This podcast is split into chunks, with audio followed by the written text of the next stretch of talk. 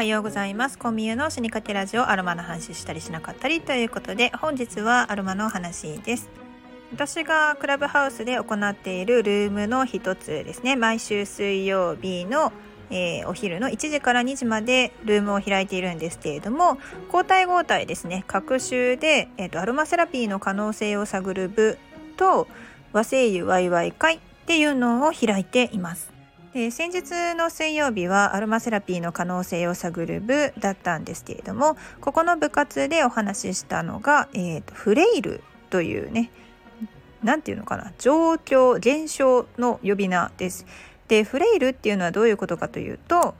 健常と、まあ、つまり健康で普通の正常な状態である状態とあと要介護の中間ということですね。まあ、要介護に近づきつつあるよというのがフレイルという状態です。で大体まあこれ当てはまるのがあの高齢者の方々にはなるんですけれどもこのフレイルを予防するのに嗅覚トレーニングが役に立つよという論文の紹介をこのルームでさせていただきました。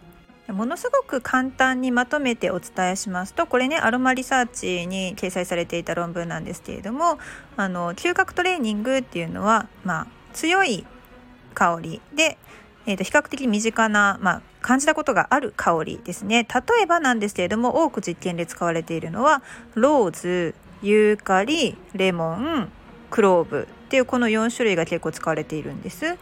でこの4種類の香りを朝と晩の1日2回まあ10秒間ずつぐらいですねくんくんくんくん香ってもらったと。でそれを12週間続けましたと。で続けてないグループと続けたグループで、えーと、比較実験してみたんですけれどもそうすると結果嗅覚トレーニングをした方が、えーと、その後嗅覚の反応が良くなったということなんですよね。つまり、まあ、嗅覚っていうのはトレーニングすることで改善衰えを改善させることができるということなんです。でこの実験なんでフレイルと関係あるのっていうことなんですけれども、まあ、フレイルになりやすいのはそのまずその嗅覚が衰えてくるとご飯食べたくなくなるんですね美味しくなくなるから。ね、匂いがわからないと味もわからないと風邪ひいた後に何食べてるのかよくわからないとかコロナのねあの後遺症とかで嗅覚の障害がね出て味覚障害が出て味とかね匂いが分からなくなるっていうようなことがありましたけれども本当にその匂いっていうのは生命維持に欠かせない嗅覚っていうのは本能なんですよね。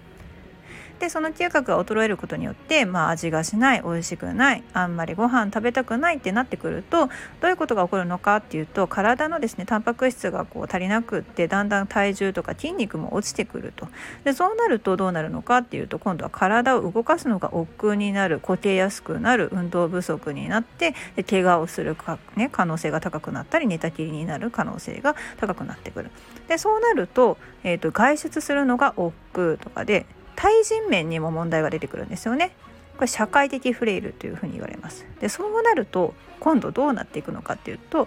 あのうつ状態に、ね、なって誰ともあんまり喋らないからそうするとうつ状態になって部屋の中に引きこもりがちになってますますその運動不足で食欲もない人とも喋らないっていう状況に陥っていってでそのまま気づかないうちに認知症になってしまっていたりとかねするような可能性が高くなるんですよ。特にこれ本当に、えっと、栄養失調の場合は女性の方が確率としては高いんですけれども嗅覚障害に関しては、まあ、タバコを吸っている世代っていうのもあって男性の方がすごく高いんですよね。うん、でこのまあ両方ですよ男性は嗅覚障害が起こ起こっている可能性が高い。女性は栄養失調栄養不足低栄養状態に陥っている可能性が高い。これを防ぐために、まあ、すごく簡単な方法なので自宅で朝と晩に、まあ、自分の好きな香りですね。自分の好きな香りを、まあ、クンクンクンとするのを、12週間ぐらい続けてくださいと。でしかもそれは、まあ、一つの香りだけじゃなくってなるべくたくさんの香りを嗅いだ方がやっぱりいいんですよね。なるべく長く、ね、さっき12週間って伝えましたけれども12週間よりも、ま、長期的にトレーニングをした方がやっぱり改善する確率は高くなってくるということなんですよね。なのですごく簡単な方法ででこれに一番やっぱり適しているのがアロマセラピーなんですよね。あの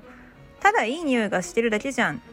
って言ってそのアロマセラピーの効果にすごく懐疑的な方々もやっぱいらっしゃるんですよね。そのお薬じゃないんだからって言って。いやそれはそうなんですよ。それはそうなんですよ。でもね薬じゃないものを、まあ、嗅ぐだけでそうやってあの認知機能の改善にねつながるのであればそれは一つの簡単な手段として生活に取り入れてみたらいいんじゃないかって思うんですよ。毎日この薬を飲まないといけないってなったらそれはそれでもう疾患状態ですよね病気じゃないとそういう、ね、治療っていうのはできないですけれども、まあ、その治療をするような状態ではない場合っていうのはこれ漏れちゃうんですよねお医者さんのカウントからすると。病院に行ってもその対策方法がないっていう風になっちゃうわけですよね。食欲がないって言われてもじゃあ検医薬胃腸を元気にする、ね、ビオフェルミンとか、まあ、漢方薬とか出しましょうかみたいな感じにはなってくるかもしれないんですけれども、うん、でもそれってまたね病院に通ってねお薬もらってって大変じゃないですか。お金もかかるし。うん。でもそうじゃなくてすごく手軽にできる自分でね取り入れられる方法としてアロマセラピーっていうのは本当に役に立つよという例の一つでありました。でしかもですねここに、まあ、私たち日本人にとってなんですけれどもやっぱりこう馴染みのある香りというのが、まあ、ヒノキとかスギとか柚子とかですね柑橘類のねみかんの香りとかそういったものを嗅ぐとやっぱりこう心の中であ何々の香りだなっていうのがポーンと頭の中に浮かんできたりするんですよね。そういうイメージのしやすさ馴染んでいる香りであるっていうのもとてもあの認知的フレイルを予防するのにもね役立ってきますのであの私としてはですねお来たかとついに和製油の時代が来てるなと 毎回毎回ねあの新しい発見であの日本のアロマセラピーっていうのはもっと見直される問題じゃないのかなっていうふうに思うんですけれどもうん、和製油を生活に取り入れていただくとねこういった簡単なケアができるんだよっていうことをお伝えしたくて今回取り上げさせていただきました。はい。という、まあ、お話とは別に、えーと、昨日先日ですね、えーと、有料コンテンツを配信し始めました。これはねアロマテラピー検定の1級2級対策講座で脳内ドリル付きとなっております。これはあのアロマテラピー検定のですね資格を取りたいなと思われている方で一人で勉強するのがちょっとね面白くないなとか本読んでるだけではよくわかんないよっていうような方々がですね耳から学んでもらえるという、まあ、しかもちょっと面白いよということで、えー、コンテンツ配信を始めたんですけれどもよかったらシリーズ化するのでチェックしてみてください。なお最初の15分、まあ、昨日ね出した分は75分ぐらいまでね一つのコンテンツでいってるんですよ。結構なねボリュームなんですが、まあ、15分ぐらいはあの無料で来ているようになってますのでポート部分だけでも試し入りしてみてください。というわけで本日も、えー、晴れてますね夏のような熱気が戻ってきましたので皆さん体調お気をつけてください。ではではコンビニの死にかけラジオでした。